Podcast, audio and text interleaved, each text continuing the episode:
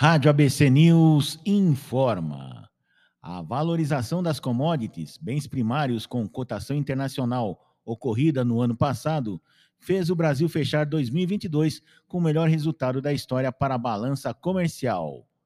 Em 2022, o país exportou 62 bilhões de dólares a mais do que importou, o maior superávit desde o início da série histórica, em 1989.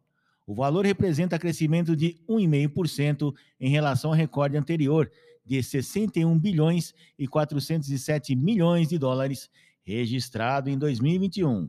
Os números foram divulgados nesta segunda-feira pela Secretaria de Comércio Exterior pelo Ministério do Desenvolvimento, Indústria, Comércio e Serviços, que resultou o desmembramento do antigo Ministério da Economia.